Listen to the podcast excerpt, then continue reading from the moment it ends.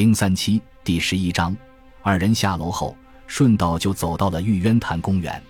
受到突如其来的惊吓，多亏杨浪及时赶到，才逃过一劫。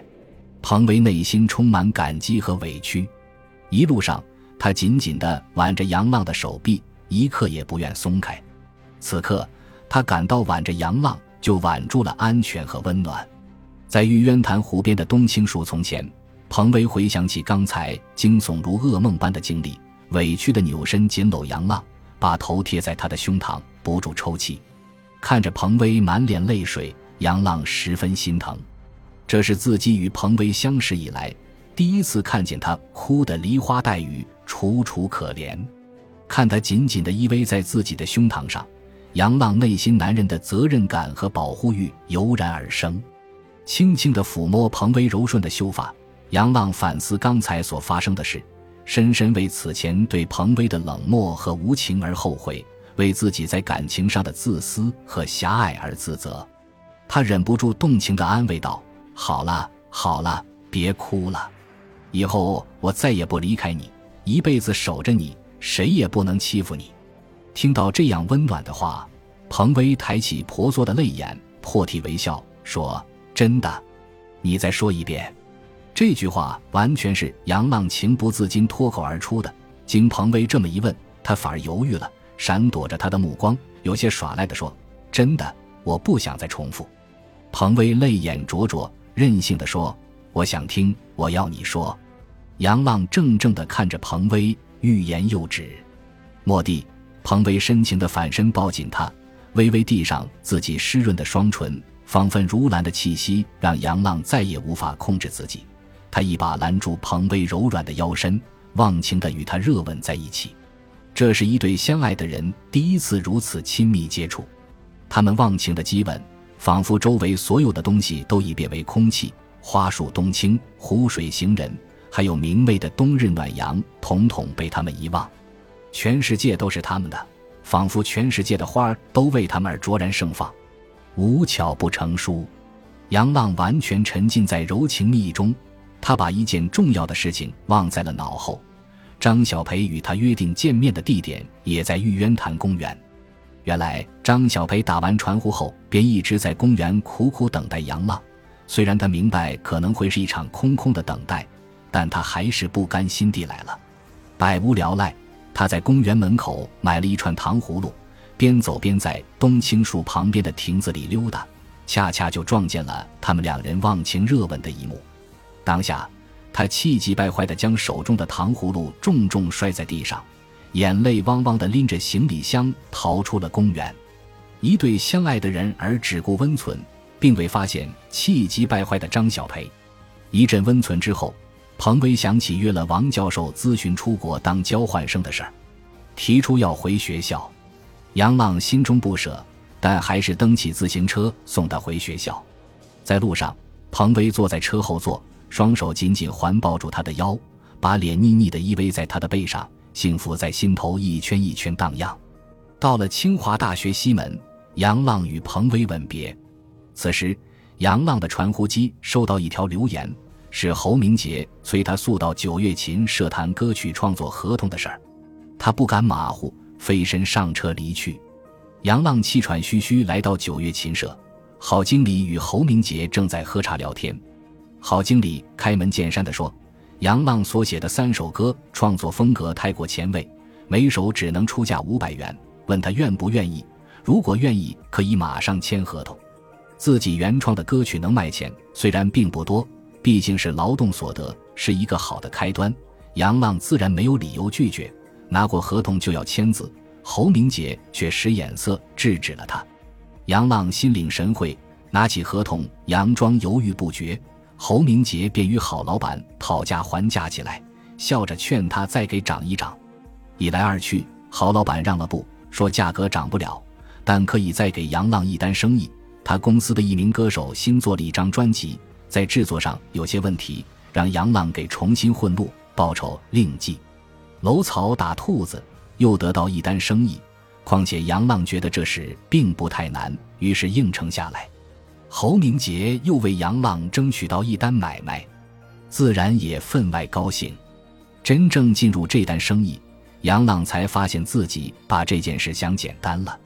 他认真的把那张专辑听了好几遍，发现诸多不和谐的地方，有的是歌曲配器不对，有些是副歌节奏不合适，加上那名歌手也没有多少经验，一遍一遍改起来挺费事。花了四五天时间，好不容易修改完毕，他的电脑音频合成软件却出了问题，一启动就黑屏死机，根本无法完成混录工作。几天来工作上焦头烂额，他也没顾上打电话联系彭威。周六晚上，彭威主动约他第二天到通惠河郊游，杨浪这才想起他们快一周没见面，连忙答应。周日一大早，彭威精心打扮，梳理一番，心情大好，走出宿舍准备赴约。刚走出没几步，却听到有人喊他的名字，一回头。竟是西装革履的吴志红，捧着一大捧玫瑰花向他走来。彭威厌恶地瞪了他一眼，转身就走。吴志红快步追上来，一脸悲谦可怜，道歉说：“彭威，对不起，真的对不起。那天我是喝多了。”我，彭威气愤地警告：“你少跟着我，要不我喊人了。”吴志红脚步迟疑了一下，继续用谦卑乞求的口气说：“彭威。”我真的没有要侵犯你的意思，我就是喝多了酒。我知道我没脸求你原谅，我来只想跟你说一声对不起。滚！我再也不想见到你。彭威恨恨地扔下这句话，便拔脚快步走了。看着彭威的背影消失在远处，吴志宏一脸懊丧地将鲜花扔进了旁边的垃圾桶中。来到通惠河河边，杨浪已到，见杨浪一脸焦躁。彭威也未提说碰见吴志红的恶心事儿，聊了几句，杨浪说出了电脑黑屏无法完成音频合成的苦恼。没想到彭威听完后，自信地告诉他，清华大学的同学中有许多软件编程高手，搞定这事没问题。杨浪一听这话，脸上阴云顿消，高兴地抱起彭威，在他光洁的额头香香地吻了一下。与此同时，内心敏感的他，心头也泛起一丝自卑。他担心自己与彭威难以走远，因为毕竟处境和未来都差距悬殊。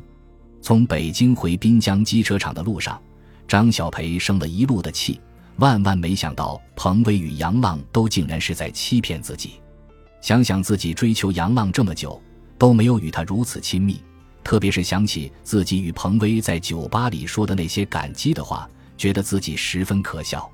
但想着想着，又渐渐的想通了。毕竟人家有那么多年的感情基础，再说自己本来就是一个入侵者，只是抢夺失利而已。同时，他还是觉得杨浪和彭威在一起长不了，分手是迟早的事情，这是他的直觉。回来没几天，张小培的婚庆服务中心正式开业，地址选在父亲张在德承包的豪华酒店的底商内。取名培正婚庆服务中心，老黑原名叫郝建春，他完全不像在厂里后勤处烧锅炉的爸爸那般老实巴交，脑子比较活泛，看中了这个商机，就借了些钱入了股份，当起张小培的搭档。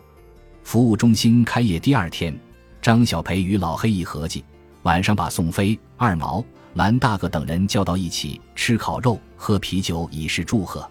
除过说一些恭喜发财的话之外，二毛好奇地问起张小培与杨浪的感情进展。张小培大大咧咧地把那天在玉渊潭公园看见的场景说了一遍，众人听得十分愕然，尤其是宋飞最不自然，居然把正在吃着的鸡翅掉在了地上。众人愕然，张小培却表情坦然，一副没心没肺的样子，与众人一起聊天畅饮。开始他还是笑容满面，喝着喝着就高了。后来吐了一地，破口大骂杨浪太无情，彭威太虚伪。宋飞从夜市上回来，也喝了不少的酒，胃不舒服。其实他心里更不舒服，他以为自己内心对彭威的感情已经一笔勾销，但当听到玉渊潭公园的事情时，心底还是泛起酸酸的醋意。他知道自己仍爱着彭威。回想从西南交大退学到技校生活以来，宋飞的内心总体是踏实宁静的。如果说生活中每个人都要选择一种最舒适的奋斗姿态，那么此时的他在这段日子里基本上已找到。技校的平台虽然窄小，但他通过与徐校长的交流、参加比武以及与杨建国等老工匠进行学习探讨，他找到了自己的兴趣点和存在的价值。好比一群在水中游泳的人，大家的目标都是安全上岸，但大家的泳姿不同，速度不同，所选中的登陆点也不尽相同。也许他所选的泳姿是最笨拙的，速度是最缓慢的，登陆点也是坎坷不平、最为艰难的，但这恰恰是他感觉最舒服的，也是最适合他的。唯一遗憾的是，他以为自己已经把彭威放下，但是事实证明是自己欺骗了自己。事已至此，唯有在事业上奋斗不息。感谢您的收听，喜欢别忘了订阅加关注，主页有更多精彩内容。